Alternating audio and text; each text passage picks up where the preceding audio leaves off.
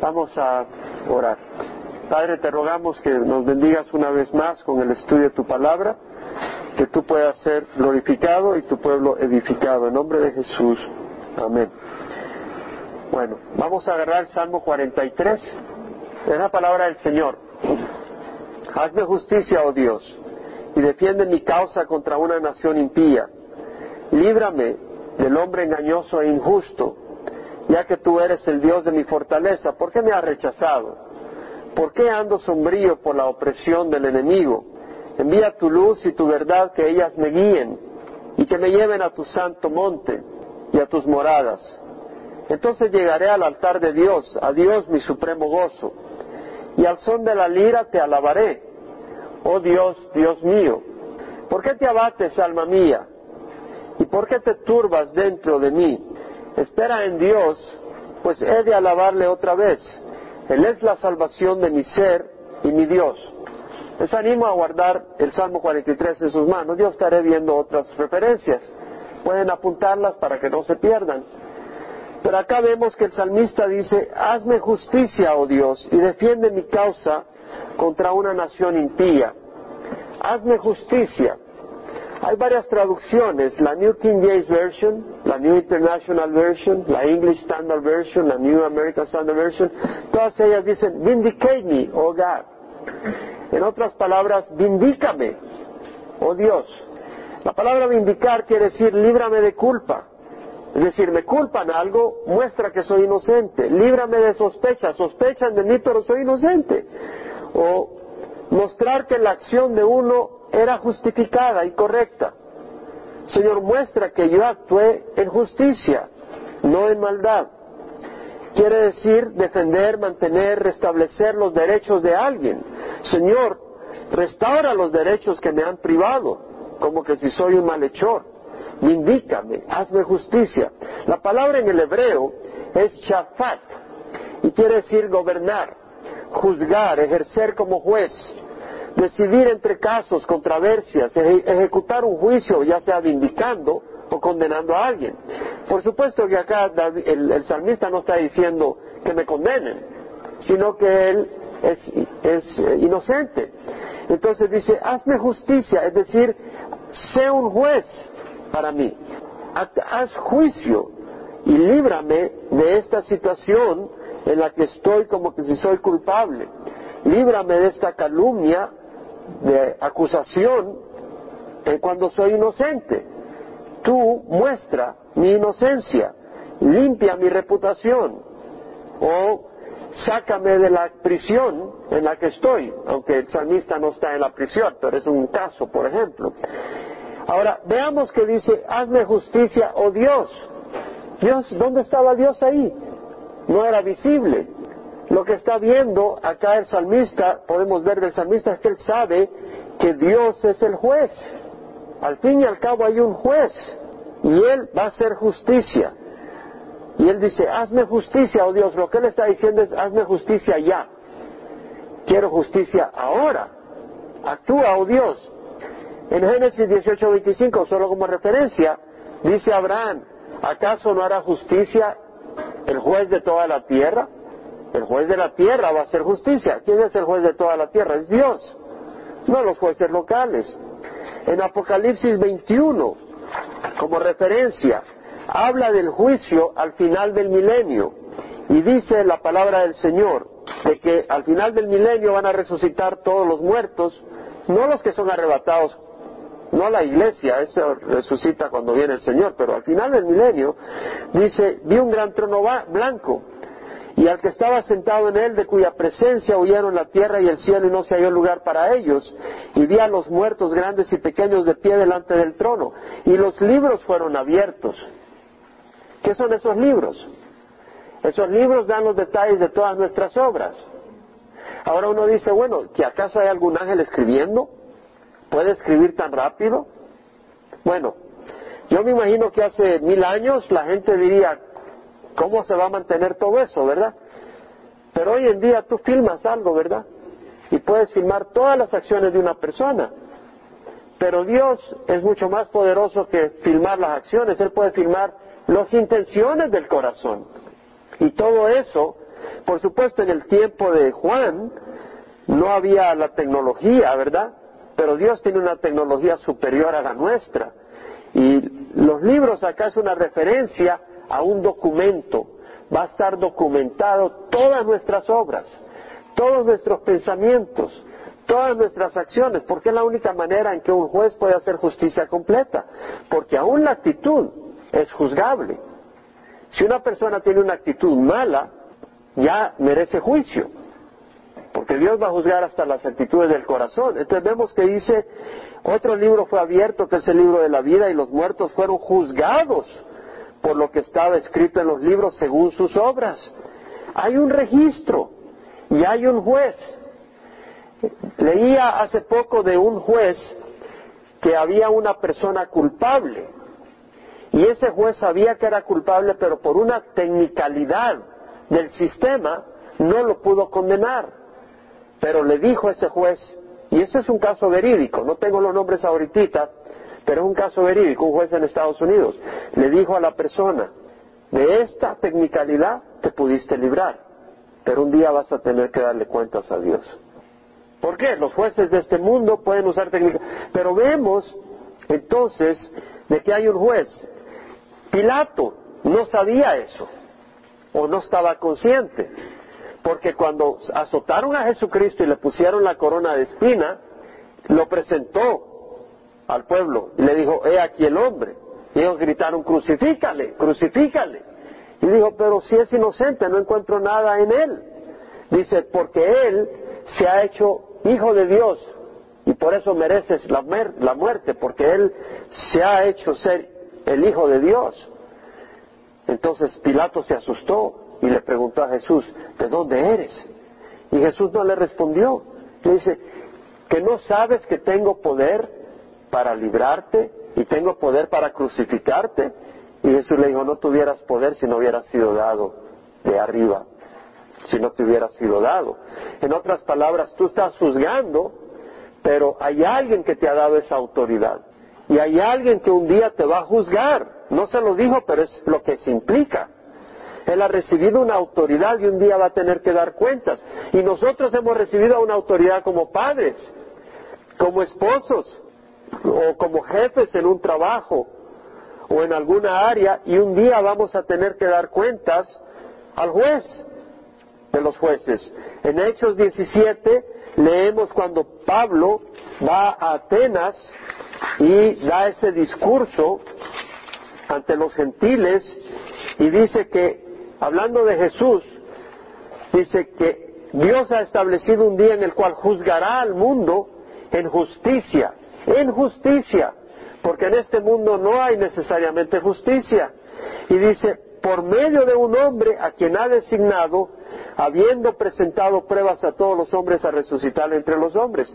Entonces vemos de que hay un juez y el, salmista sabe que hay un juez y por eso dice, hazme justicia, oh Dios. Juzga, mira mi causa y responde a mi favor.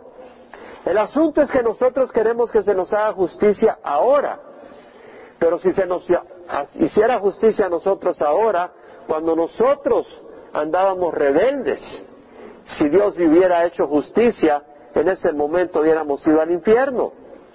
Entonces se nos olvida que Dios tiene un tiempo movido por la misericordia, porque dice la palabra que Dios es paciente con todos, no queriendo que nadie perezca, sino que todos vengan al arrepentimiento. Esa es la paciencia del Señor. Entonces Dios tiene un tiempo. Pero Dios no está fuera de control. En Hebreos 1 leemos que Dios, habiendo hablado hace mucho tiempo, en muchas ocasiones y de muchas maneras a los padres por medio de los profetas, ahora nos ha hablado por medio de su Hijo Jesucristo, por medio de quien hizo el mundo y a quien ha constituido heredero. Él es el resplandor de su gloria y la, la representación exacta de su naturaleza y sostiene todas las cosas por medio de la palabra de su poder. Entonces en Hebreos nos hace entender que Jesús, por medio de quien hizo el mundo, Dios, sostiene todas las cosas. Todo el mundo está sostenido por el Señor Jesucristo. Entonces Él puede juzgar, porque nadie puede juzgar mi corazón excepto el Señor. Él, tiene una intimidad con todo el universo, conoce, sabe, está ahí, conoce mi pensamiento, mis actitudes, mis motivaciones. Él está ahí, Él sostiene todas las cosas, aún el cerebro, aún el cerebro que ejecuta pensamientos malvados, Él los está sosteniendo y Él puede conocer esos pensamientos.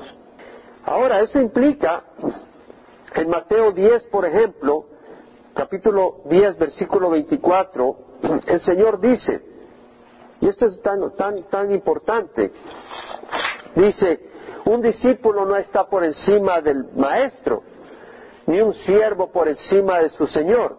Le basta al discípulo llegar a ser como su maestro y al siervo como su Señor. Si al dueño de la casa lo llamaron Belcebú, ¿cuánto más a los de la casa? Es decir, si al dueño de la casa lo llamaron demonio, ¿cuánto más a los de la casa? Está haciendo referencia a él mismo, porque a Jesús le dijeron que tenía un demonio, ¿no?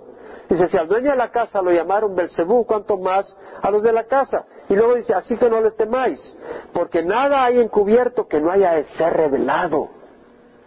No hay nada encubierto que no haya de ser revelado. Es decir, si tú crees que lo que haces lo estás haciendo a lo escondido, un día Dios lo va a revelar.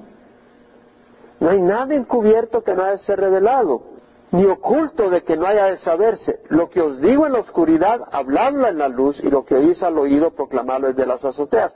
No temáis a los que matan el cuerpo, pero no pueden matar el alma.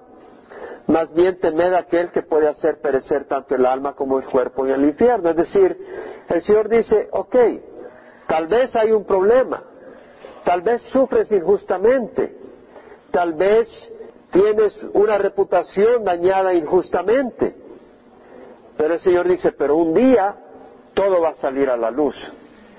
Un día tu inocencia se va a ver. Un día tu buena intención se va a ver, o tu mala intención, o tu culpabilidad va a salir a la luz. Pero si eres inocente, si has actuado bien, no temáis. No te hagas para atrás porque Dios está en control. Dice, no se venden dos pajarillos por un cuarto y sin embargo ni uno de ellos cae a tierra sin permitirlo vuestro Padre. Y hasta los cabellos de vuestra cabeza están todos contados, así que no temáis. Vosotros valéis más que muchos pajarillos. Por tanto, todo el que me confiese delante de los hombres, yo también le confesaré delante de mi Padre que está en los cielos. Y el que me niegue delante de los hombres, yo también le negaré delante de mi Padre que está en los cielos. Quiere decir de que si me están juzgando mal, si soy inocente, no por eso me voy a hacer para atrás. Porque algunas personas cuando te empiezan a juzgar mal, empiezan a negar a Dios. Cuando tú eres inocente y recibes una mano de ingratitud, empiezas a negar a Dios. Y dice, el que me niegue delante de los hombres, yo le negaré delante de mi Padre que esté en los cielos. Hazme justicia, oh Dios, y defiende mi causa contra una nación impía. La palabra defender la traducen algunas Biblias en inglés, plead my cause plead my case, o defend me, defend my cause, my cause. La palabra en el hebreo riv quiere decir luchar, contender agarrándose del pelo, es como cuando te agarras en lucha y se agarran del pelo para pelear, pero la aplicación es una persona que argumenta a favor de otra, una persona que pelea el caso de una persona. Es un abogado que está peleando y argumentando y defendiendo. Entonces dice, defiende mi causa. Dice el salmista, defiéndeme a mí, soy inocente. Mira lo que estoy sufriendo. Dice, defiende mi causa contra una nación impía. Es interesante, porque vemos acá que el salmista está siendo juzgado o tratado mal por toda una nación. Fíjate que no dice, juzga mi causa contra mi vecino, dice, juzga mi causa contra toda una nación impía. ¿Te das cuenta? La palabra es para meditar. Este hombre está diciendo, toda una nación está contra mí, toda una nación se ha echado contra mí. Es importante entenderlo, Porque a veces tú te sientes como, wow, hay diez contra mí.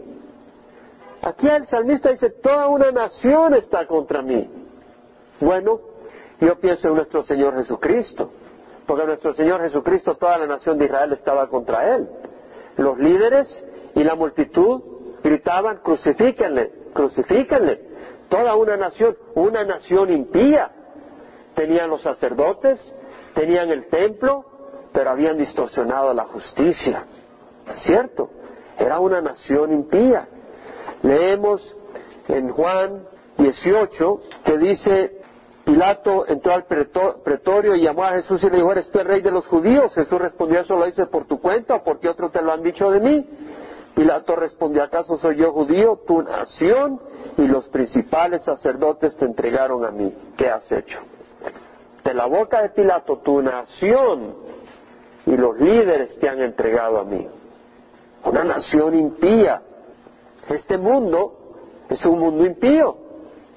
Nuestro Señor Jesucristo dijo, es necesario que yo me vaya, porque si no me voy no, se, os puede enviar, el, consolador no vendrá. Pero si me voy yo os lo enviaré y cuando Él venga juzgará al mundo de pecado, de justicia y de juicio. De pecado porque no creen en mí. Y es cierto, muchos de nosotros vivíamos en la religión, pero si creyéramos a Dios hubiéramos obedecido su palabra. Dice, de pecado porque no creen en mí. De justicia porque voy al Padre y ya no me veréis más. ¿Qué quiere decir? Jesús, santo y perfecto, no se quedó acá, se fue al cielo, ¿cierto? En su rectitud. El mundo no fue digno, pero Él vendrá un día a reinar. Y de juicio porque el príncipe de este mundo ya ha sido condenado. El príncipe de este mundo, Satanás, el príncipe de este mundo impío, porque Él es impío, ¿verdad? Entonces este mundo es impío. Y lo podemos ver. Hablaba ayer con una joven que ha estado recibiendo al Señor en su corazón y aceptando el Evangelio y este nuevo camino. Ya está teniendo dificultades. Las luchas, que fulano, mengano, burlándose, esto y el otro. Es un mundo impío. Jesús dijo, si el mundo os odia, saber que me ha odiado a mí antes que vosotros. Un mundo que odia a Jesús es un mundo impío. Entonces vemos que el salmista dice, hazme justicia, defiende mi causa contra una nación impía. Líbrame del hombre engañoso e injusto. La palabra engañoso en el hebreo es mirma y quiere decir fraude, engaño, la práctica de esconder la verdad para obtener algún beneficio. Es como el hombre que viene y dice, bueno, te estoy vendiendo el carro. Ya, ¿a cuánto? Tres mil. Ya. Tres mil, ya haces el trato. Pero cuando se lo vas a dejar, ya le quitaste la, la llanta de repuesto. Le quitaste las herramientas para cambiar la llanta. Como no la vio antes, ¿verdad? Y ya después si te queja, si se queja le dice, no, pero si no estaba antes, mentira, la tenías antes. Pero ahora se la quitaste, como no la vio ni te preguntó verla, ahora se la das, le das gato por liebre. Ese es ser un hombre engañoso. O eh, puedes hacer engaño no solo con las cosas materiales, sino con las emociones, ¿verdad? Dice el joven a la joven, ¿verdad? Que la ama, porque la quiere en la cama. Por eso dice que la ama, pero es pura mentira, es pura farsa. ¿Sí? Entonces vemos de que son engañosos, son fraudulentos, el hombre, líbrame del hombre engañoso, líbrame del hombre injusto. La palabra injusto en el hebreo quiere decir aquel que practica la perversión, la iniquidad, la maldad, lo incorrecto, lo que no es recto. Y dice, ya que tú eres Dios de mi fortaleza, ¿por qué me has rechazado? Porque ando sombrío por la opresión del enemigo. Le pregunta a Dios, ¿por qué me has rechazado? En otras palabras, primero dice, tú eres el Dios de mi fortaleza. Y la palabra fortaleza acá quiere decir un refugio, una ciudadela, una fortificación, una ciudad amurallada, un baluarte. En otras palabras, no es que Él sea el Dios que gobierna una fortaleza, sino que Él es la fortaleza donde Él haya ese refugio. Él es como un cuartel amurallado. Tú eres mi Dios, tú eres mi fortaleza, tú eres mi protección. Entonces dice, ya que tú eres el Dios que es mi protección, ¿por qué me has rechazado? Bueno, ¿y, ¿y dónde dice que lo había rechazado Dios? Lo que pasa es que Él no ha probado la justicia que merece. Y dice, me ha rechazado. Y ese es el sentir que nosotros tenemos muchas veces cuando estamos pasando una situación de injusticia o una situación difícil y no vemos respuesta. Habacuc decía, ¿hasta cuándo, oh Jehová, pediré ayuda y no escucharás? Clamaré a ti violencia y no salvarás. Lo leímos el domingo. O sea, vemos que dice, tú eres mi Dios, tú eres mi protección, pero aquí estoy siendo abusado, maltratado, calumniado injustamente y no ha hecho nada. ¿Por qué ando sombrío por la opresión del enemigo? Entonces, ante la indiferencia aparente, porque Dios no es indiferente, pero aparenta la indiferencia, ante el aparente rechazo, pero Él sabe que Dios es justo y sabe que Dios es recto. Él expresa sus emociones. Dice, ¿por qué me ha rechazado? Pero él, al expresar sus emociones dice, no, no, no, pero tú no eres un Dios que rechaza a sus hijos. No, no, no, pero tú no eres un Dios que abandona a sus hijos. De hecho, en Isaías 49, 15 dice, ¿puede una mujer olvidar a su niño de pecho sin compadecerse del hijo de sus entrañas? ¿Puede una mujer olvidar a su niño de pecho sin compadecerse al bebé de sus entrañas? Dice, aunque ellas se olvidaran, yo no te olvidaré, dice el Señor. Entonces el salmista entendía que Dios no es así. Entonces, después de preguntar por qué me has rechazado, pausa y dice, envía tu luz y tu verdad que ellas me guíen, que me lleven a tu santo monte y a tus moradas. Entonces llegaré al altar de Dios, a Dios mi supremo gozo, y al son de la lira te alabaré, oh Dios, Dios mío. En otras palabras, él dice, siento que me has rechazado, pero tú no eres así. Entonces dice, dame tu luz, que ellas me guíen. En otras palabras, dame entendimiento en medio de mi situación. Ayúdame a entender qué pasa o por qué no obras a mi favor.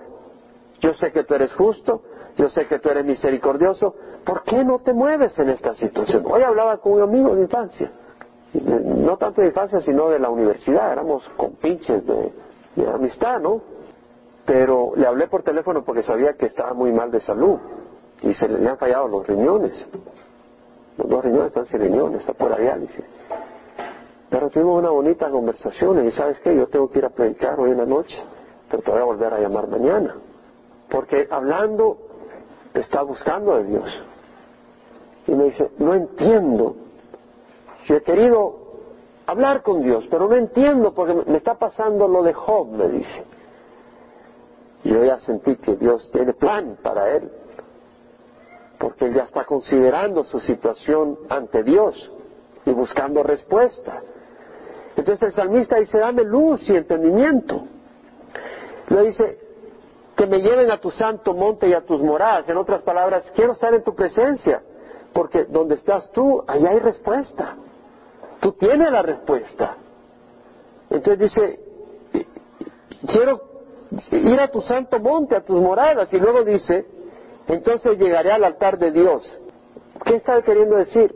Cuando esté en tu presencia, te voy a ofrecer mis sacrificios. Y dice, a Dios mi supremo gozo. ¿Qué es lo que está diciendo? Que cuando esté en la presencia del Señor, ese es el mayor gozo que él puede tener. ¿Por qué Dios es su gozo? Porque sabe que Dios tiene una sonrisa para él sabe que Dios es compasivo, sabe que Dios es un padre para él, sabe que Dios es un pastor que mira a su ovejita y la toma en sus brazos. Eso es lo que entendía él. Por eso dice, tú eres mi supremo gozo. Lo entendía en su corazón. Y por eso dice, yo quiero estar en tu presencia. Y eso requiere entender algo de Dios que Dios no es aquel que quiere destruirnos, si no nos hubiera destruido hace tiempo. Por eso él mismo pregunta, defiende mi causa. Él no se está mirando como un pecador, aunque es un pecador, pero arrepentido. Pero Él entiende el pacto que hay con Él y Dios. Dios ha hecho un pacto con su pueblo, ¿verdad? Y Él sabe que en base a ese pacto Dios es compasivo y misericordioso. Y por eso habla con valentía. Y dice, ¿por qué me has abandonado? Papá, ¿qué pasa? Y dice, no, tú no eres así, algo está pasando que no lo entiendo. Llévame a tu presencia, dame tu luz. Y cuando esté en tu presencia te voy a ofrecer sacrificios y, me voy a llenar de gozo porque voy a ver tu sonrisa. Él sabe que no va a ver a un papá bravo, sino que lo va a ver con sonrisa, con compasión. Y, y si sabes qué, voy a agarrar la lira y te voy a empezar a alabar. Eso es lo que le dice. Al son de la lira te alabaré, oh Dios, Dios mío. El salmista en el Salmo 16, 11 dice, me darás a conocer la senda de la vida. En tu presencia hay plenitud de gozo. En tu diestra deleites para siempre. Entonces el salmista termina ya reflexionando de que no tiene la respuesta. No la tiene, ¿verdad? No vemos que Dios le ha dado la respuesta. Pero vemos que recuerda que Dios que cuando Él dice, yo quiero estar en tu presencia, dame luz. Y cuando esté en tu presencia me vas a sonreír. Yo sé, tú eres así, tú, tú me amas. Qué bonito sentir ese, ese sentir de Dios, ¿verdad? Porque muchos huyen de Dios. Él sabía que por el pacto que Dios hizo con Abraham y su descendencia, los que ponen su fe en Jesús, Dios es compasivo y, y bueno. Entonces, ya ahora reflexiona y dice, ¿por qué te abates, alma mía? ¿Y por qué te turbas dentro de mí? espera en Dios, pues he de alabarle otra vez, la salvación de mi ser y mi Dios. ¿Qué quiere decir esperar en Dios? Creer que un día va a ser justicia, creer que un día te va a lavar tu reputación si alguien te la ensució injustamente, creer que Él está pendiente de todas las cosas y que no se ha olvidado de nosotros, que sí le importamos, que no nos ha rechazado, que nos reconoce como sus hijos y que solo Él tiene el panorama completo. Y que por eso vamos a confiar en Él, por eso dice, espera en Dios. Es decir, Dios va a actuar. Y en Isaías 26.3 dice, al de firme propósito guardarás en perfecta paz. Vas a tener paz cuando confíes en el Señor, no en ti, en el Señor. Guardarás en perfecta paz al decirme propósito, porque en ti confía, confía en Jehová para siempre, porque en Jehová, Jehová tenemos una roca eterna. Entonces, lo que está diciendo acá es tiempo de confiar en el Señor. Ahora, confiar en el Señor no es cuando ves las cosas, porque entonces ¿qué vas a confiar? ¿Me explico? Es decir, tú no necesitas confiar. Si tú tienes que pagar una medicina que cuesta mil dólares, y tienes los mil dólares, no tienes que confiar en nadie, ahí tienes el dinero. Confiar en Dios es cuando no lo tienes y necesitas ese dinero y vas a confiar que Dios te lo va a dar o va a sanar o va a obrar de acuerdo a su plan perfecto. Confiar en Dios y si confiar, confiar no quiere decir, bueno, ni modo está en las manos de Dios, eso no es confiar en Dios, porque pudieras decir, ni modo está en las manos de Satanás también. No, puedes decir, está en las manos de Dios y mi Dios me ama.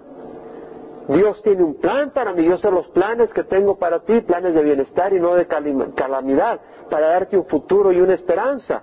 Ahora, una esperanza, es en esperanza que hemos sido salvos. Hemos puesto nuestra esperanza en Jesús. Y Pablo dice, en esperanza hemos sido salvos, pero la esperanza que se ve no es esperanza. ¿Por qué vamos a esperar lo que uno ya ve? Pero si esperamos lo que no vemos, entonces con paciencia lo aguardamos. No vemos a Jesús, pero estamos esperando con paciencia. En segunda de Corintios, capítulo 4, Pablo habla de la crisis que pasaba, pero para él no eran crisis, porque sus ojos no estaban en las circunstancias. Para él eran circunstancias, pero no crisis, porque estaban en las manos de Dios. Y Dios no tiene ninguna crisis, mi hermano. Y si nuestra vida está en las manos de Dios, nosotros no tenemos ninguna crisis. Entonces vemos, por ejemplo, en Corintios 4, 2 Corintios capítulo 4, que dice cómo tenemos esa revelación de Dios nosotros, ¿no? Y dice en versículo 7, tenemos este tesoro en vasos de barro. Somos vasos de barro. Dice, para que la extraordinaria grandeza del poder sea de Dios y no de nosotros. afligidos en todo. Pablo no dice estoy en crisis, pero dice estoy afligido en todo. Me quedé sin dinero, me robaron, me, me, hicieron correr del lugar anterior donde estaba, casi me matan, afligido en todo, pero no agobiados, dice. Tenía paz. Uno está agobiado cuando ha perdido la paz. Tú puedes estar afligido, pero sin perder la paz. Entonces dice, estoy afligido en todo, pero tengo paz. Luego dice, perplejo. Oye, una tras otra me han caído, dice Pablo. Como que es metralleta. Pero dice, pero no estoy desesperado. Perseguido, pero Dios no me ha abandonado, dice. Derribado, pero no destruido. Y luego dice, llevando siempre en el cuerpo por todas partes la muerte de Jesús, para que también la vida de Jesús se manifieste en nuestro cuerpo. Lo que está diciendo Pablo es, me han golpeado, he, sido desvelado, he pasado en el naufragio, mi cuerpo ya no me está dando, dice Pablo. De hecho, se me está deteriorando. Llevo en el cuerpo la muerte de Jesús, dice. En nosotros sobra la muerte, dice Pablo pero en vosotros la vida. En otras palabras, Pablo dice, yo me estoy gastando por ustedes y ustedes están recibiendo la, vida del Señor. Y luego dice, teniendo el mismo espíritu de fe, según lo que está escrito, creí, por tanto hablé, nosotros también creemos, por lo cual también hablamos. Pablo dice, nosotros hablamos porque tenemos una fe viva, y esa fe viva nos sostiene a pesar de que nos estamos consumiendo. Por eso en el versículo 16 dice, por tanto no desfallecemos, antes bien, aunque nuestro hombre exterior va decayendo, sin embargo nuestro hombre interior se renueva de día en día. Me llamaba la atención, estaba en uno de los países de Sudamérica esta vez, y alguien me dice, ¿qué edad tienes? Los 55 años, sí, de haber recibido al Señor, me dijo. Así me dijo, creía que ya tenía 70 o 65. Ya no le dije nada que le iba a decir. Pero dije yo, realmente meditaba que el camino del Señor ha sido duro en mi vida personal y definitivamente no tengo la frescura física que pudiera haber tenido si no estaría sirviendo al Señor. Pero tengo la fortaleza espiritual. Y es lo que dice Pablo. Nuestro hombre exterior va decayendo, sin embargo nuestro hombre interior se renueva de día en día. Pues esta aflicción leve y pasajera nos produce un eterno peso de gloria que sobrepasa toda comparación, al no poner nuestra vista en las cosas que se ven, sino en las que no se ven. Porque las cosas que se ven son temporales, pero las que no se ven son eternas. No pongamos la vista en las cosas que se ven, sino en las cosas que no se ven. Porque las cosas que se ven son temporales y las que no se ven son eternas. Pero esto hay que ir más allá de decirlo con los labios. Hay que entenderlo en el corazón. No vamos a poner los ojos en las cosas que se ven, porque si no te vas a desesperar. ¿Qué es lo que hizo el salmista? Dijo, dame tu luz. Esa es la palabra de Dios. Esas promesas no se ven, son promesas. Vienen a un día, ¿verdad? Un día veremos al Señor. Lo que ahora ves, todo lo que ves, va a perecer. Sí, tú, yo, todos ustedes, este cuerpo no la hace en el cielo. Va a tener que ser transformado. Este cuerpo, todo lo que vemos ahorita va a perecer. Lo que va a permanecer es lo que no ves. Aquí hay un espíritu. Ese no lo ves. Ese es el que va a permanecer. Acá ves un cuerpo. Este cuerpo va a ser destruido. Y así con el tuyo. Lo que no va a ser destruido es lo que no ves. Eso es lo que va a permanecer. Y las promesas no las vemos, pero vamos a tener esperanza. Por lo tanto, como leíamos el domingo, las promesas y la, exhortación a perseverar. En 1 Corintios 15, 58 dice Pablo, por tanto, mis hermanos, mis amados hermanos, estad firmes y constantes, abundando siempre en la obra del Señor, sabiendo que vuestro trabajo en el Señor no es en vano. Fíjate que no dice vuestro trabajo por el Señor, dice vuestro trabajo en el Señor. Porque tú puedes hacer algo para Dios, pero no está hecho de acuerdo al plan de Dios, de acuerdo al amor de Dios, de acuerdo al Espíritu de Dios, de acuerdo a la voluntad de Dios, y no sirve. Vuestro trabajo en el Señor no es en vano. Muchas personas andan tocando de puerta en puerta, están trabajando según ellos para el Señor, pero no es en Cristo que están haciendo esa obra, y no va a servir. Pero si nosotros estamos haciendo las cosas en Cristo, si alguno está en Cristo, nueva criatura es. ¿Verdad? Luego en Hebreos 10, 35 dice, no desechéis vuestra confianza, la cual tiene gran recompensa, porque tenéis necesidad de paciencia para que cuando hayáis hecho la voluntad de Dios obtengáis la promesa. Tenemos que tener paciencia. Y en Gálatas 6.9 no nos cansemos de hacer el bien, porque a su tiempo, si no nos cansamos, cegaremos. Hay un tiempo. Entonces vamos a tener los ojos puestos en las promesas del Señor. Vamos a tener los ojos puestos en lo que no se ve, porque lo que se ve es temporal, pero lo que no se ve es eterno. Vamos a cerrar en oración. Padre, te damos gracias por tu palabra que nos alimenta y nos muestra el camino que debemos de seguir. Y te rogamos, Padre Santo, que nuestro corazón reciba y entienda, Señor, que nuestro caminar es por fe, no es por lo que vemos, no es por lo que sentimos, es por fe. Señor, guárdanos en tus manos, protégenos, glorifica tu vida en medio de nosotros. Y Señor, que esta semana, el resto de esta semana, sea un tiempo donde sintamos no tanto en el sentir de las emociones, pero en el espíritu, tu presencia, y que podamos ser motivo de gozo para ti, Señor, motivo de, gozo, Señor, que tú te regocijes con nuestras vidas, obedientes y humildes, que confíen en ti, Señor, que confiemos en ti, porque tú mereces toda nuestra confianza. En nombre de Cristo Jesús. Amén y amén. Dios les bendiga, hermanos.